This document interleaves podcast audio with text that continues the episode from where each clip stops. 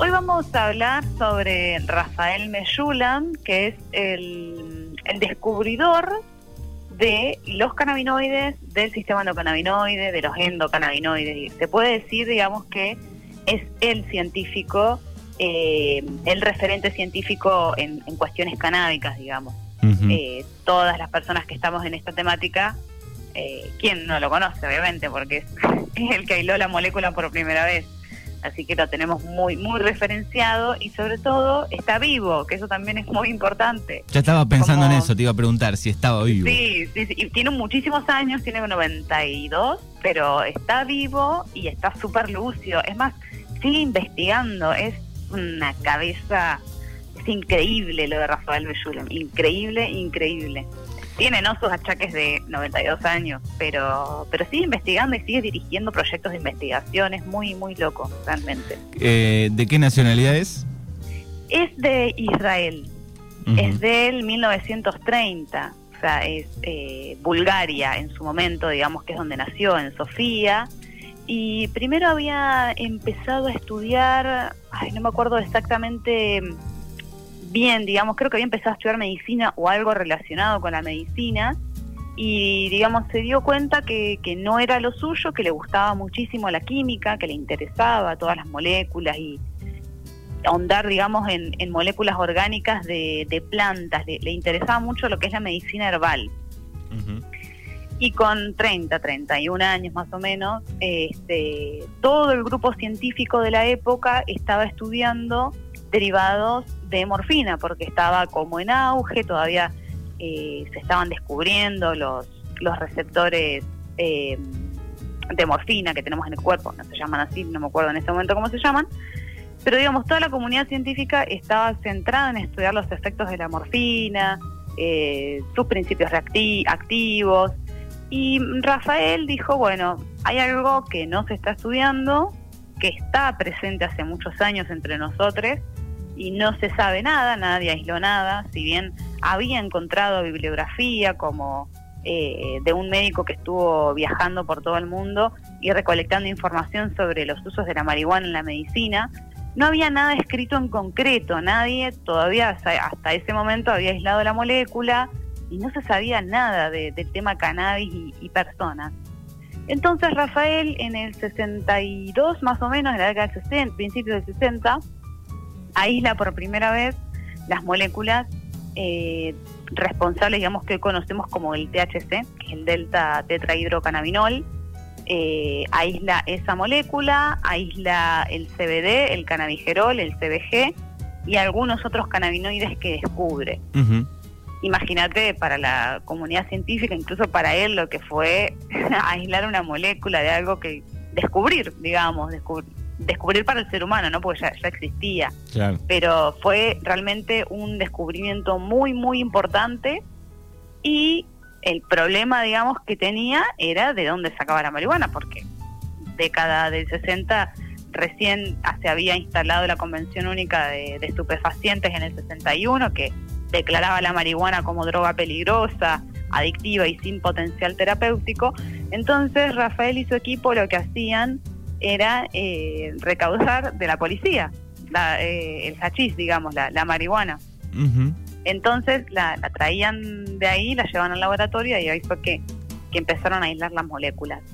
Después lo que descubren en el 90 más o menos, 91, eh, descubren los, endo, eh, los endocannabinoides, es decir, los cannabinoides que producimos nosotras las personas y gran parte del grupo de los animales, sobre todo todos los que tienen columna vertebral, es decir, todos los animales que tienen vértebras también tienen un sistema endocannabinoide. Y descubre la anandamida y el 2-AG. No solamente él, ¿no? Porque siempre se lo tiene como referenciado a Rafael, sino todo su equipo fue quien descubrió eh, los endocannabinoides. Entonces ahí como que le va cerrando todo, dice, bueno, la planta produce determinados cannabinoides que son los eh, los encargados de dar el efecto que dan, THC, CBD, cannabigerol y demás. Y después se encuentran los endocannabinoides, que son los cannabinoides que producimos nosotros eh, y todos los animales. Y entonces ahí le cierra todo perfecto y dice, bueno, las personas, digamos, reaccionamos cuando consumimos cannabis porque tenemos endocannabinoides. Entonces ahí descubre la anandamida, el 2AG, y también se da cuenta, o digamos le pone el nombre a lo que es efecto séquito, esto que es, eh, eh, digamos, no solamente los cannabinoides aislados producen determinados efectos, sino en conjunto con todo lo que tiene la planta.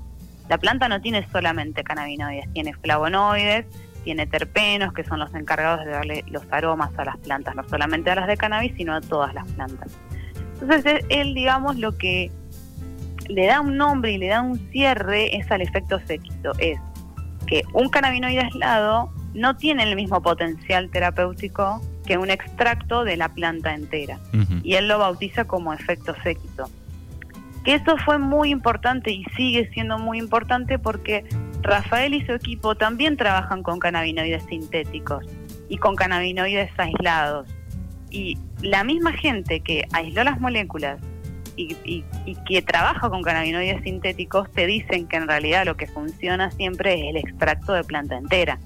Entonces ahí podemos ver cómo la industria farmacéutica fracasa en este intento de replicar una molécula que es igual a la de la planta pero replicarla de manera sintética.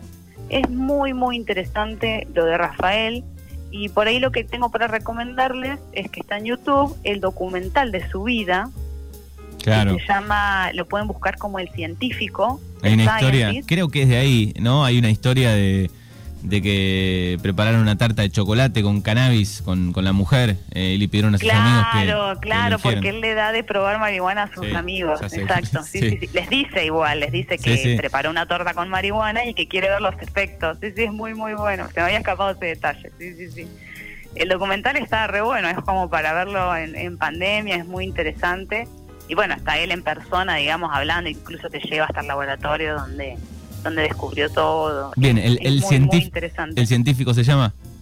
Sí, lo pueden buscar así como el científico. Está en YouTube, está subtitulada, tiene buena calidad, así que y dura ponerle una hora y es muy muy muy lindo, muy entretenido, la verdad. Bueno, muy bien, así que un poco el, el comienzo de esta, esta investigación, la historia a través de este hombre, un fenómeno realmente. Sí, sí, muy muy interesante. Aparte, bueno, está vivo y lo pude hace unos cuatro años, cinco más o menos, en Buenos Aires hicieron unas conferencias internacionales sobre cannabis medicinal, que fui porque iba a venir Rafael. Imagínate, lo iban a traer al viejo que tenía treinta y pico de años, y digo, no, me muero. Y cuando llego a la, a la conferencia, bueno, anuncian que Rafael había tenido un accidente doméstico, se había caído en su casa y que no había podido viajar a Argentina. Y yo digo, no, agarrón pero bueno, sí lo conocí por videoconferencia y viajó todo su equipo. No, no sabes lo que fue esa conferencia, fue. Me imagino, qué El nivel de ñoñez más grande del mundo. Fue muy, muy linda, muy, muy linda. Pero bueno, por lo menos lo pude conocer por videollamada. Qué bien, qué bien, igual, de todas maneras. Y, y, tan activo, este. Y, muy. Mal, o sea, ¿cómo puede una persona de noventa y pico de años estar todavía dirigiendo proyectos? qué bien, muy bueno. Me, me gusta que suceda eso. Sí, sí, sí, sí antes de, cortar, eh, por ahí anunciar lo que presentó el gobierno nacional ayer, no sé si te estuviste leyendo algo. No he leído nada, no hice los deberes, no hice los deberes. No hiciste los deberes, muy mal, Manuel. bueno, ayer el gobierno eh, nacional presentó su proyecto de ley para la eh, industrialización de la marihuana medicinal e industrial.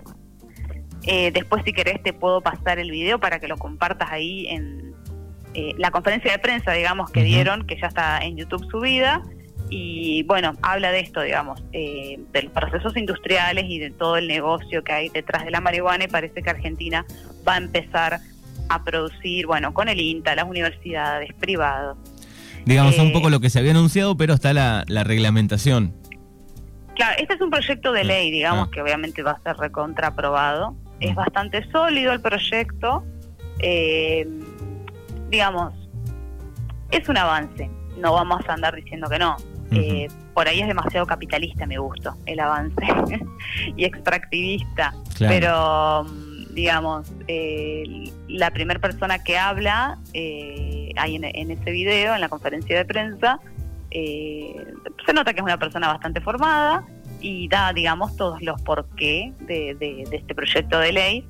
Y remarca lo que no va a tratar la ley, que es eh, las cuestiones penales, ¿no? Eh, de los presos y las presas por plantar, eh, los presos por tenencia, eso no está incluido dentro de este proyecto de ley, por eso lo, lo digamos, lo que mejor vendría a esta situación para que salgamos todos beneficiados sería una regulación integral de la marihuana, porque lo que se habló ayer es solamente uso medicinal y uso industrial del cáñamo.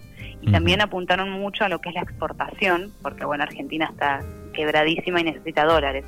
Entonces, lo que más se va a potenciar es la, la exportación. Pero bueno, es un avance. Es un avance. Y después, digo, eh, todo lo que falta se va a contemplar, tal vez en la misma se puede reformar o va a ser después, en otra, digamos, ley. Eso también lo dejaron en claro. Dijeron que la ley de cannabis medicinal, la 27350, no se iba a modificar, eh, no se iba a reemplazar, sino como que se iba a ampliar. Bien. Pero sí necesitamos, digamos, una regulación integral, que realmente que vamos a sacar otra ley, qué sé yo, me parece, eh, tanto que se mira a Uruguay, que está pegado acá, eh, y aparte lo remarcaron mucho, Uruguay lo que hizo fue una regulación integral de la marihuana vos vas a comprar marihuana a la farmacia o la cultivas en tu casa. Y el Estado uruguayo no te pregunta qué vas a hacer con la marihuana, si te vas a fumar o si te vas a preparar un aceite. Es como muy adelantado lo que hizo Uruguay. Es una regulación integral donde vos accedes a la planta, no importa el uso que vos le des. Y acá, viste que tenemos ley de cannabis medicinal. Ahora vamos a tener una ley de, eh, de uso industrial, digamos, de cáñamo, de producción industrial. ¿Qué va a pasar? No sé. Otra ley pidiendo la regulación integral.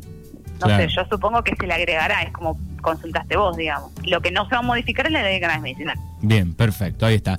Esa es el Vitale aquí en Mañanas Urbanas desde Santa Rosa. Ayer te agradecemos y en 15 días nos volvemos a encontrar. No, gracias a ustedes, buen fin de semana y nos encontramos en 15 días.